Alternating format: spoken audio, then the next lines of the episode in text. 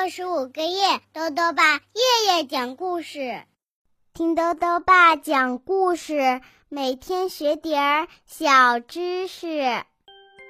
亲爱的各位小围兜，又到了豆豆爸讲故事的时间了。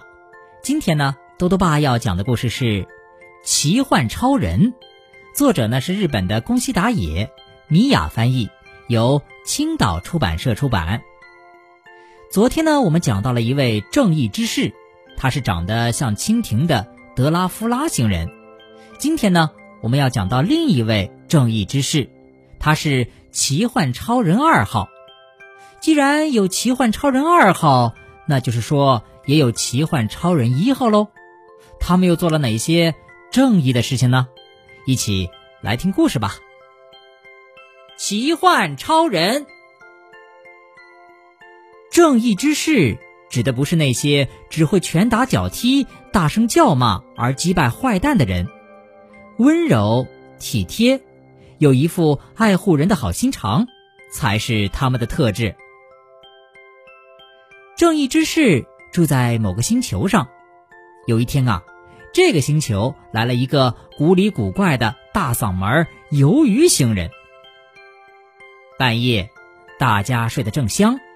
大嗓门鱿鱼星人偏偏大声的唱起歌来：“鱿鱼来，鱿鱼来，鱿鱼到哪儿来？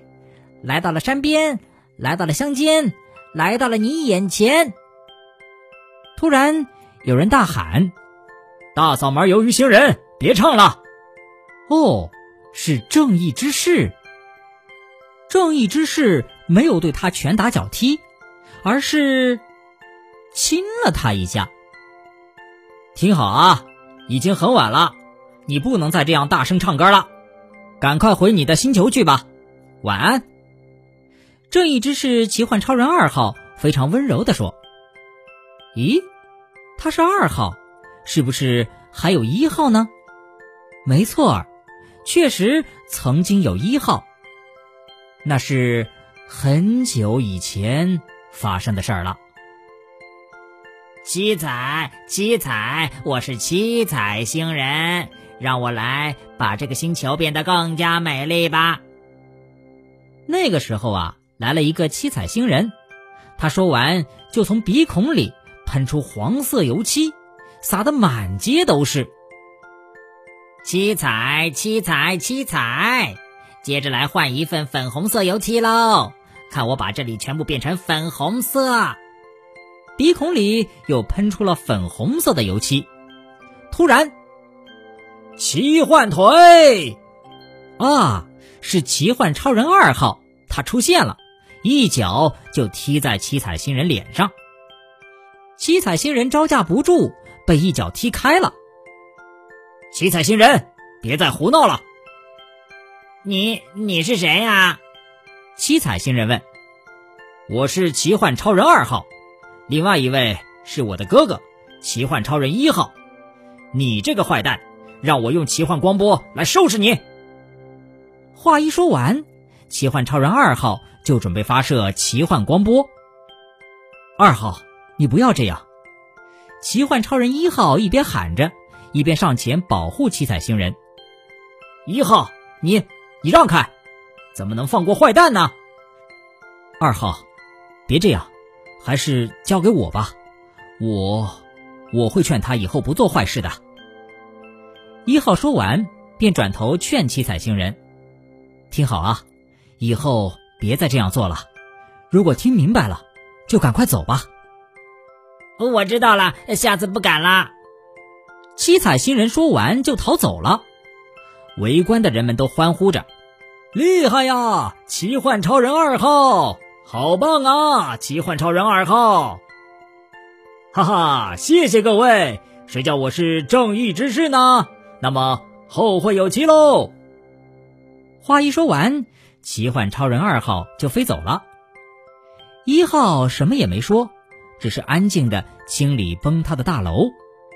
哼，这个一号看起来可真不像样，从来都没见过他打斗，一定是个胆小鬼吧。大家一直在说一号的坏话，每次都一样。看我的奇幻拳！奇幻超人二号打败坏坏的怪兽或者外星人之后，奇幻超人一号就跟在后面清理毁坏的建筑物和断裂的树木。二号很不以为然，他说：“你在做什么？坏蛋都被打败了，你却要留在这里打扫，这样有失我们正义之士的身份。快走吧！”但是不管二号说什么，一号还是留下来善后，而且他还会帮助那些被二号打败的怪兽，为他们检查伤势，甚至背他们回家。没有人故意成为坏蛋。你一定是有什么原因吧？一号背着怪兽，摇摇晃晃的，走也走不稳。看见一号那副模样，星球上的人都说：“真是没个样子。”他们越来越看不起一号。有一天，为了替好朋友怪兽朱吉拉报仇，怪兽西虎来找奇幻超人二号决斗。我要让你见识一下我的尖角的厉害！西虎一边说，一边扑向二号。可是，哼，看我的奇幻腿！啪嗒，奇幻超人二号一脚就踢在西虎脸上。看我的奇幻拳！奇幻超人二号把西虎逼到了悬崖边最后一击，看我的奇幻光波！光波发射的瞬间，住手！为了保护西虎，奇幻超人一号竟然用自己的身体去抵挡光波。糟糕，奇幻光波正好打在一号身上。一号一个倒栽葱，往山谷掉下去。二号立刻冲过去拯救一号，可是，一直紧抓着一号，他根本飞不起来。这样下去，两个人会一起掉下去的。天哪，完蛋了！二号绝望地说。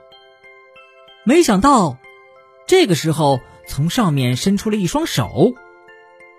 抓好啊！及时伸出援手的，竟然是朱吉拉。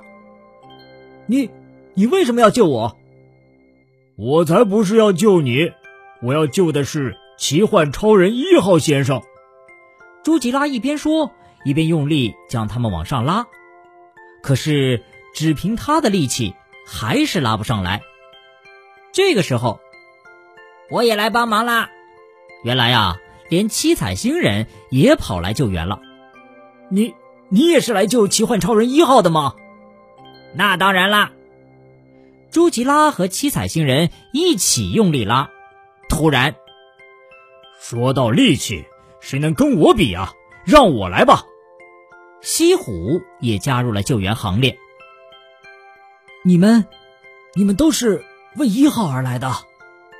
二号很小声地说：“他们三个拼命的往上拉，但是他们都曾被二号拳打脚踢，所以身上伤痕累累，力气实在是不够。”二号很小声的对他们说：“我。”太对不起你们了，请你们放手吧，谢谢。